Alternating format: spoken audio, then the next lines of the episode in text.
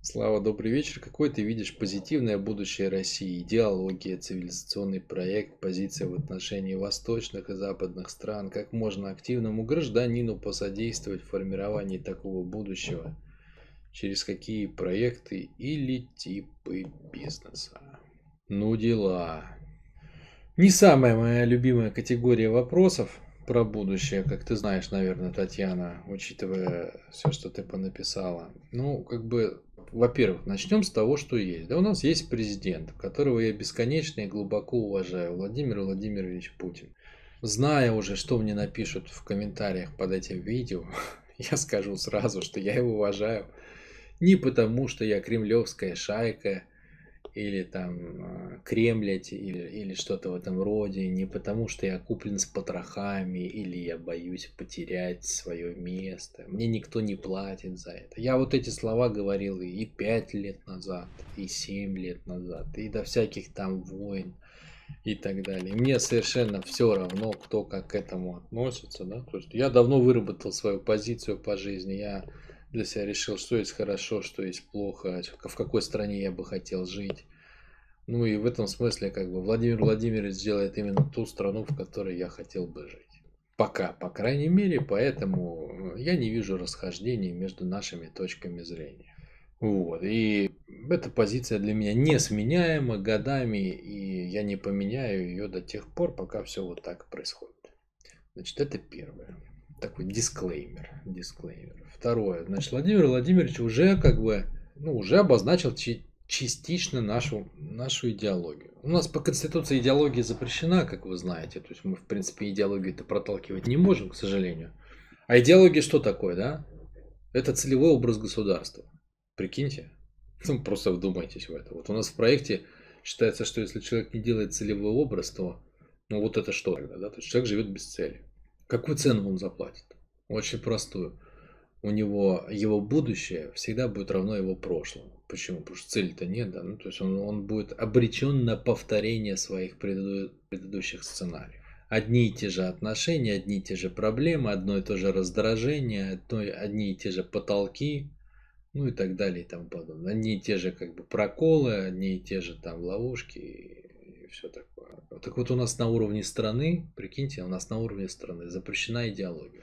Конечно, это отражает наш колониальный статус. Но тем не менее, несмотря на этот запрет, который Запад как бы нам навязал в свое время, после того, как мы как раз развалили страну с, с великой идеологией, с моей точки зрения. Владимир Владимирович какие-то там, ну, такие вот небольшие вкрапления этой идеологии, все-таки он как бы подбрасывает дровишек иногда в этот тлеющий огонек четкой идеологии все-таки пока что, по крайней мере, я не слышу.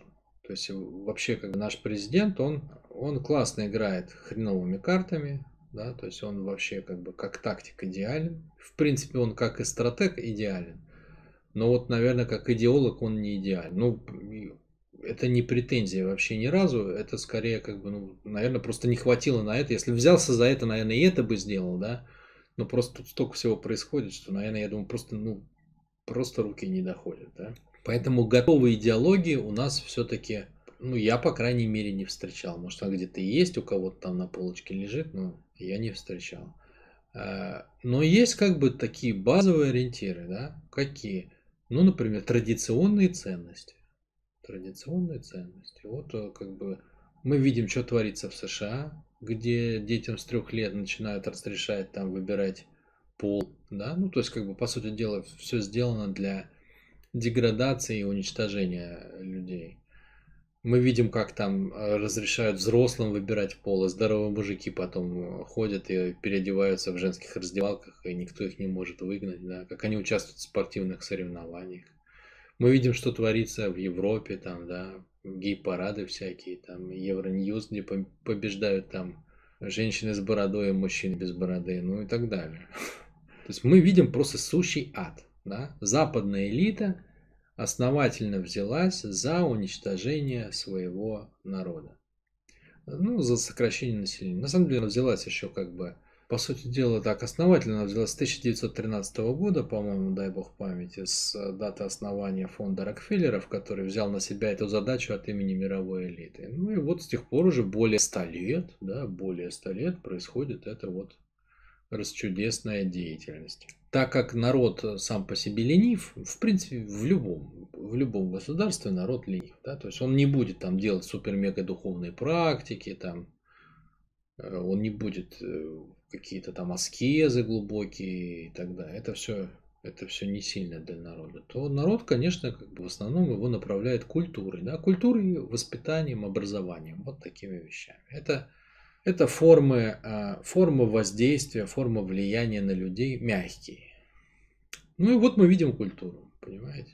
Ну и вот мы уже на этом фоне, например, видим роль России. То есть Россия, будучи активно вовлеченной в западный мир, в западную цивилизацию, она говорит, что нет, друзья мои, нет. Мы будем, мы будем следовать традиционным ценностям. И закрепляет это в Конституции Опять-таки, спасибо Владимиру Владимировичу, что он протащил эту штуку. И у нас семья состоит так из мужчины и женщины. Слава богу, у нас два пола в стране. Вот я получал второе образование, высшее психологическое, да, в э, университете Герцена в Санкт-Петербурге. у нас был предмет, у нас был предмет гендерная психология, где нашей группе э, по заказу по заказу западных фондов активно промывали мозги на тему вот мужчин, женщин там, и вот всей вот этой вот гендерной истории. И вы знаете, не безуспешно промывали, не в том смысле, что я поддался, как бы я-то в этом плане обречен, вот, а, а вот большая часть группы с большим интересом и вниманием узнала, что оказывается мужчина, женщина это просто слова. Ну так, если все это кратко обобщить. И вот уже вам роль России, да, роль, э, роль России начинает кристаллизоваться, да, как минимум. То есть я беру сейчас самый простой срез. Э, наш президент уже, в принципе, показывает, что он будет отстаивать в мире, несмотря ни на что. Несмотря на все санкции, претензии. А нас ведь очень давно как бы за эту штуку наказывают всякими, всякими санкциями. Но тем не менее, Россия будет оплотом традиционных ценностей. Слава Богу. Слава Богу. Это выражено не только там мужчины и женщины, это выражено тем, что у нас есть своя церковь, да, православная. Она тоже, ее основы я нахожу намного более глубокими и духовными, чем, там, например, основу католической церкви, хотя считается, что и то, и другое христианство, но тем не менее. То есть мы удерживаем да, костяк тех ценностей, которые обеспечили выживание человечества на протяжении тысяч лет. Вот вам, пожалуйста, уже первый и уже даже проявленный, да, проявленный контур нашего стратегического поведения, нашего будущего. То есть вот э, чем мы будем в будущем мире? Мы будем теми, кто, кто сохраняет это для всех ну, по-моему, по-моему, круть крутейшая. Уже даже, даже вот это, да, такое уникальное время у нас сегодня в условиях отсутствия идеологии и официального запрета на идеологию. Получилось так, что, по сути дела, единственной защитой от всего того мрака, который льется к нам с запада, является взгляд в прошлое, да? Старое доброе прошлое. Вот те самые как бы люди, которых мы все любим, которые передают от отца к сыну традиционные ценности. Вот на самом деле как бы это их звездный час, потому что именно они поймали вот это вот падающее знамя, да, подставили свои плечи, вот, и опер, опершись на них, мы получили хоть какое-то, да, хоть какое-то, даже как бы вполне себе такое неплохое место на стратегической сцене э, будущего. Но это не все. У нашей страны особый менталитет. Да? То есть культура древних славян единственная культура, которая подразумевает сотрудничество с другими народами. Поэтому мы, э, как Россия, да, мы единственное государство, где 300 народов сейчас совместно живут.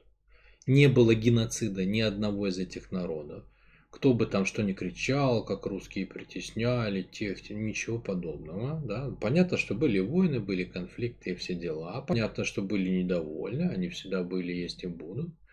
Но тем не менее, да, никто не убит, ни у кого не уничтожили, ни у кого не отняли территорию. Вот. Все как бы учат свой родной язык, все в уважении. Любые религии как бы разрешены, если это не экстремизм. И все сожительствуют, да, то есть ислам у нас живет рядом с православием, православие рядом с католиками, католики рядом с э, иудаизмом, иудаизм рядом с исламом, рядом сидит буддизм, то никто никого не притесняет, не, не уничтожает, не убивает. Вот, пожалуйста, реально как бы Россия показывает, как людям можно жить вместе.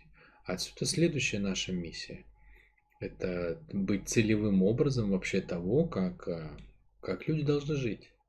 Да? То есть нам, я уже много раз на самом деле эту идею транслировал, в России не надо пытаться там на рынке производить телевизоры, автомобили, там, я не знаю, Теслу какую-нибудь, пытаться обогнать. Зачем это надо? Ну вот зачем это надо? Строить какие-нибудь суперкорабли, кроме военных, да, кроме военных строить какие-нибудь, э, вот нам все тыкают, вы ничего не умеете делать, вы ничего не создаете, вы там колония, да ничего подобного. Мы создаем самую крутую штуку на свете, мы показываем вообще, как люди могут жить вместе. Вы ни в одной стране же это не найдете, потому что все же друг друга чморят везде. Натравливают, убивают. Там, возьмите Соединенные Штаты, вырезали вообще целый континент. Там, бросили в виде, как, как э, собачки кость, э, остаткам этих индейцев какие-то маленькие гетто, там, территории, да.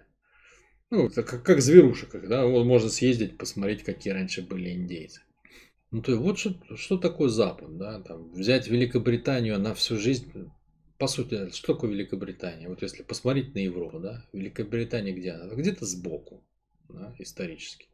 Где-то сбоку. Она же была всегда где-то сбоку до тех пор, пока не стала Великой Британией. Да? То есть Англия как бы находилась сбоку, места у нее мало. Все жили в основном земледелием. Ну и где там это земледелие? Вообще географическое положение так себе с точки зрения земледелия. Винограда много не посадишь.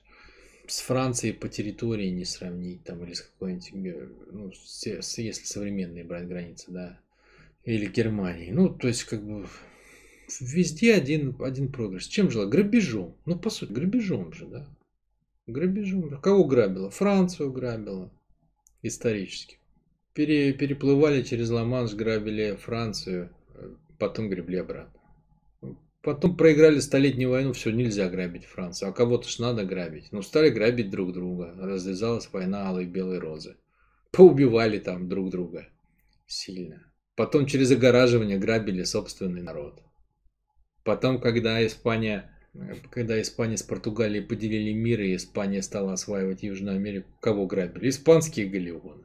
И только, только, когда произошли определенные события в Испании, в которые я не буду сейчас вдаваться, открылось окно возможностей для Англии.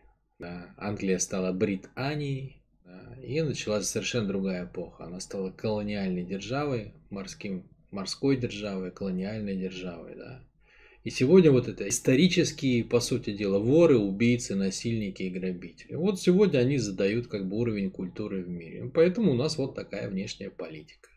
Два, две англосаксонских страны, ну, по крайней мере, формально, они диктуют, э, чего происходит в мире.